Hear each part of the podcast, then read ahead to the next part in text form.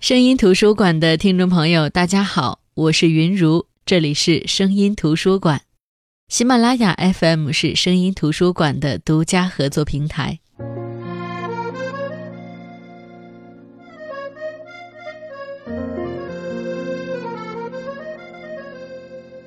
一直以来，我觉得自己看外文书很少的原因，就是因为名字太长，尤其是西方国家的。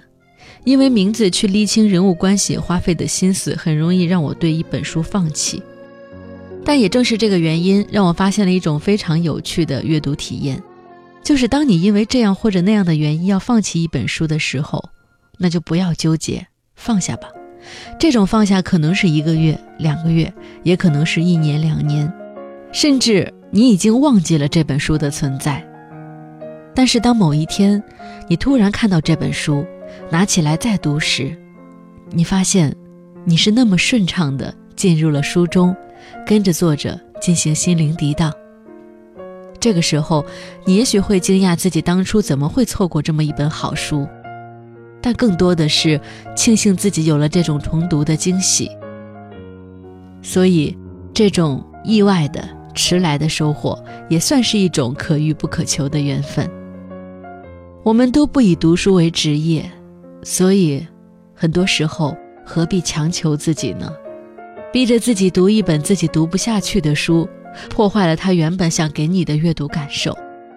不如自自然然的去等待缘分到来的那一刻。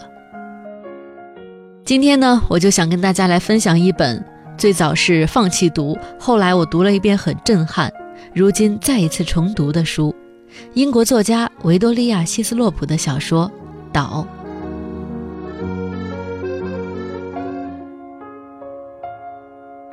我总觉得岛是一个很特别的文学意象，但是从来没有想到过，一本名字叫《岛》的书，竟然打破了我所有关于岛的美好想象。甚至在分享这本书之前，我不是太清楚自己该怎么去介绍这个岛上发生的故事。这个岛叫斯皮纳龙格岛，是希腊克里特岛海岸以北的小岛。一九零三年到一九五七年间，是希腊主要的麻风病隔离区。在事隔半个世纪后的二零零一年，英国的一个二十五岁女孩，名字叫阿里克西斯，她因为和男朋友相处的一些问题，特别想从父母的感情生活当中去得到一些经验，告诉自己到底该怎么办。但由于从小对母亲索菲亚过往的经历产生的好奇。让他决定趁着一次去希腊的旅行，去母亲的家乡探究一下。从小到大，母亲索菲亚都不曾提及自己的往事。用阿里克西斯的话说，就是母亲索菲亚不仅掩埋了自己的根，还把上面的泥土踩得严严实实，不给他留一点窥探的缝隙。可时间永远是最好的东西。当年那个死守过去的母亲，也随着时间的变化，心里有所松动。当女儿提出想去她的家乡看看时，她心里做过挣扎，但是还是愿意让女儿走向那个她不想提及的过去。她写了一封信，给还在那里的一个人，让女儿去找他。这个人就是佛提尼，一个七十多岁、看起来丝毫不显老的女人。她的年纪。可以当阿里克西斯的奶奶了。没错，这个叫弗提尼的女人和阿里克西斯的外婆以及姨外婆是好姐妹、好朋友，从小在这个能望见斯皮纳龙格岛的村庄里长大。小说讲到这里，就已经做好准备要给你讲一个家族的故事。这个故事绕不开斯皮纳龙格岛，就是那个隔离麻风病人的岛。这个故事是围绕着四代人展开的。第一代人是伊莲妮，伊莲妮是安娜以及玛利亚的妈妈，也是索菲亚的外婆，是这个故事的寻找者阿里克西斯的曾外婆。这不仅是四个女人的故事，也是四代人的故事。伊莲妮是当地村庄的老师，也是一个麻风病患者。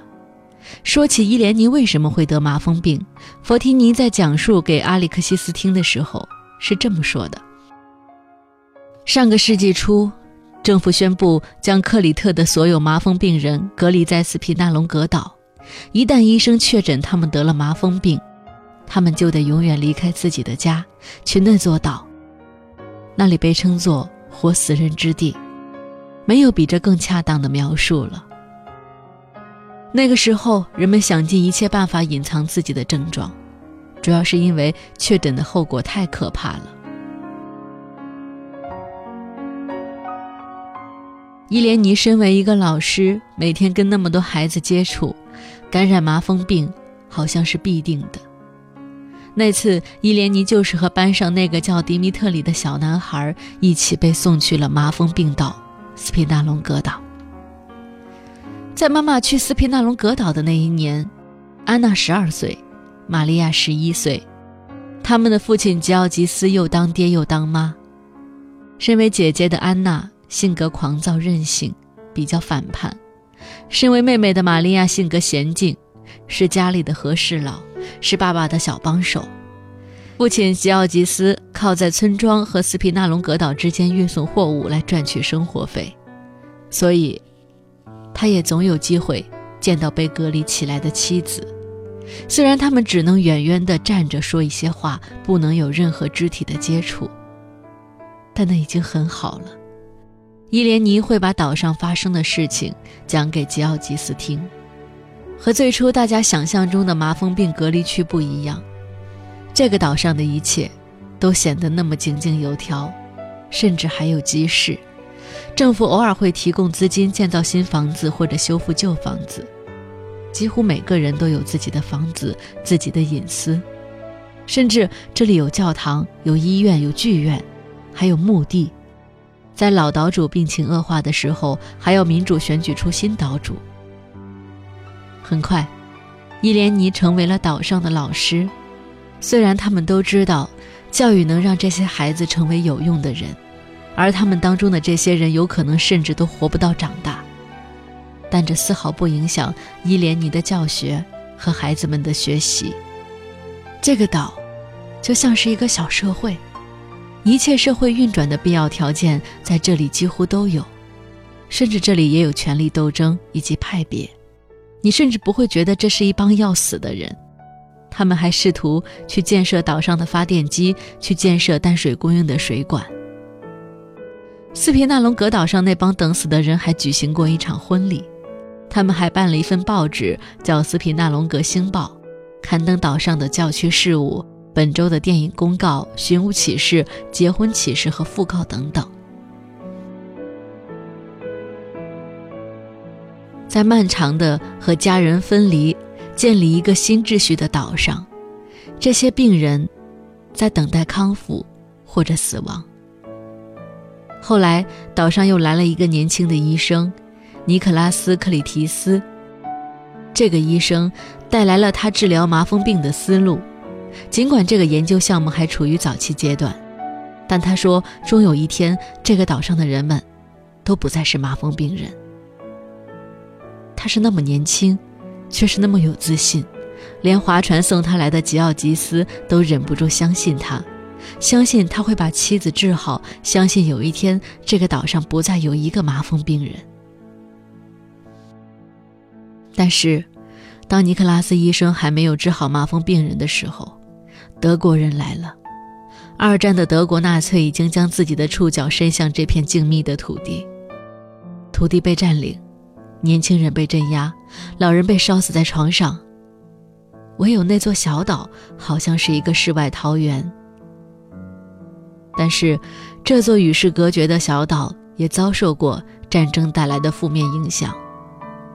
那就是，那个曾经带给他们希望的年轻医生，因为战争，暂时去不了岛上了。而伊莲妮的病情也开始恶化，直至死亡。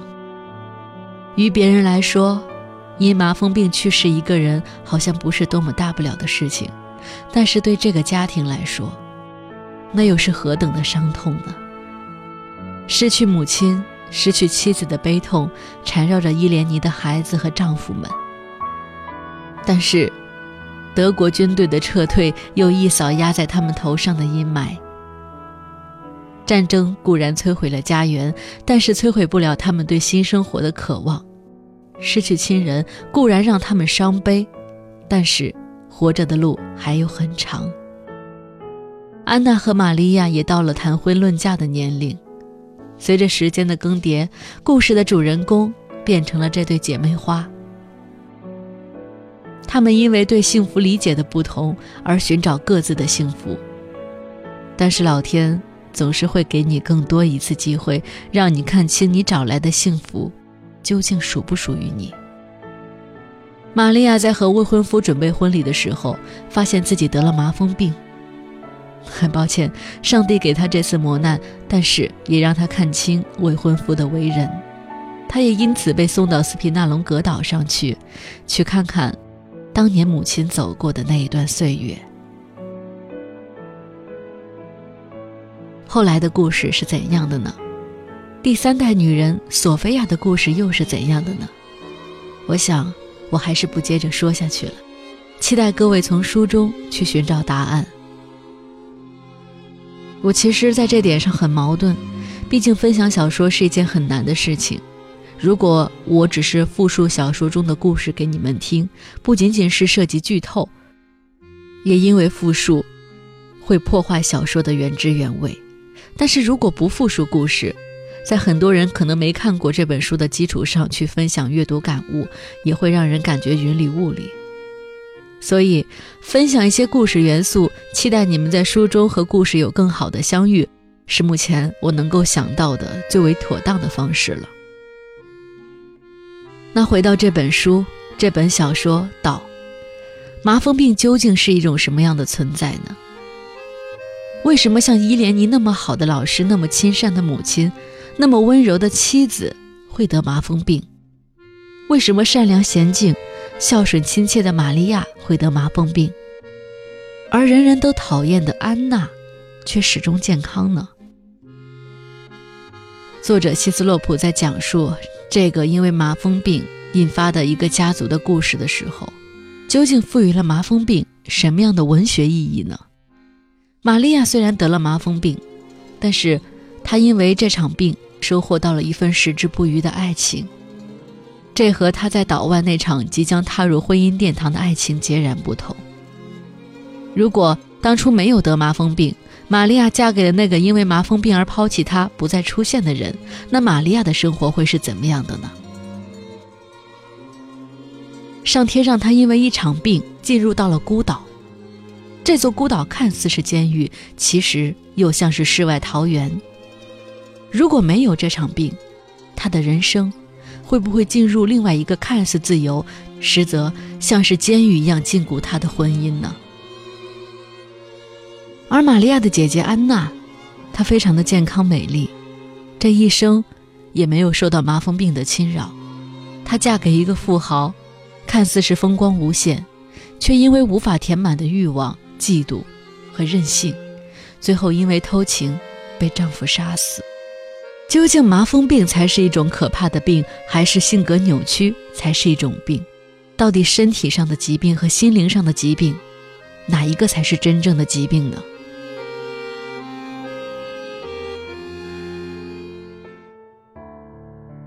其实看完这本小说，我就有一种这样的感受：虽然作者通篇在描写麻风病带给人们的侵害，但是。我们对于麻风病的恐怖，远远不及他描述的安娜之后遭遇性格扭曲所带来的对人性的迫害。究竟麻风病是一种可怕的病，还是性格扭曲才是一种病？到底身体上的疾病和心灵上的疾病，哪一个才是真正的疾病呢？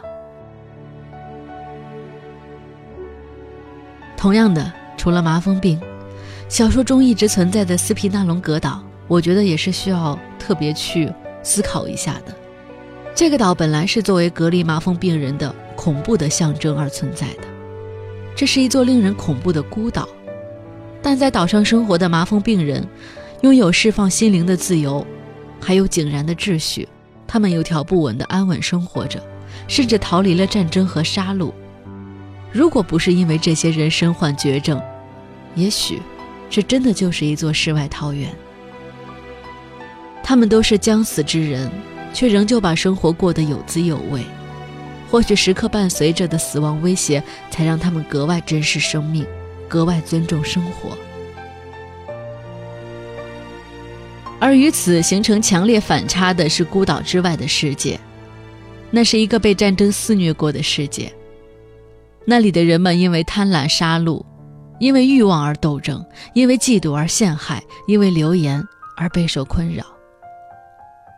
在那个尔虞我诈的、充满自由的世界里，人们不能预见死亡，他们似乎有理由去争夺、去杀戮、去满足自己这一辈子无法填满的欲望。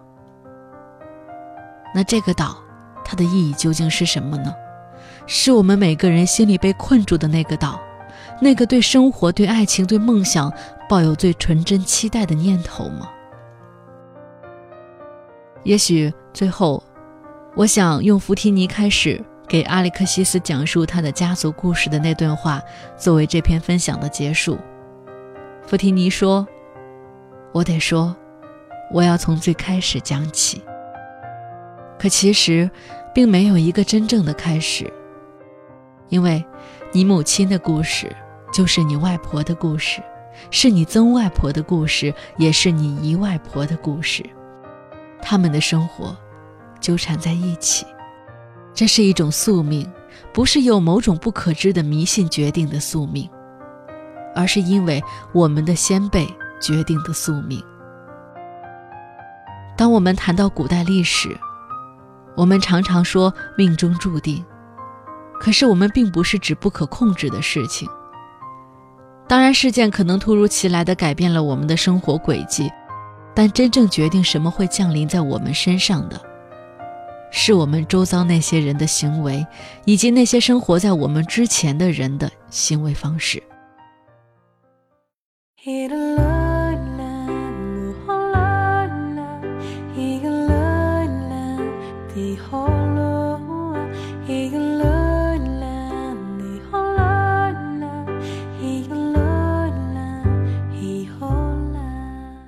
好的，这里是声音图书馆。今天我们分享的是英国作家维多利亚·希斯洛普的小说《岛》。这本书在宣传的时候，被称为是一曲令整个欧洲都潸然泪下的生死悲欢。有人说这句话太言过其实，我觉得他们说的对。也有人说这句话说的不错，因为你会为这个故事而落泪，会为这部家族史的四个女人而震撼。我觉得他们也对。因为每个人的生命体验、感受、经历都不一样，书之于我们的意义也就不一样。所以，或许世界上真的没有好坏书之分，尊重我们自己的内心就好。好的，我是云如，这里是声音图书馆，我们下期再见。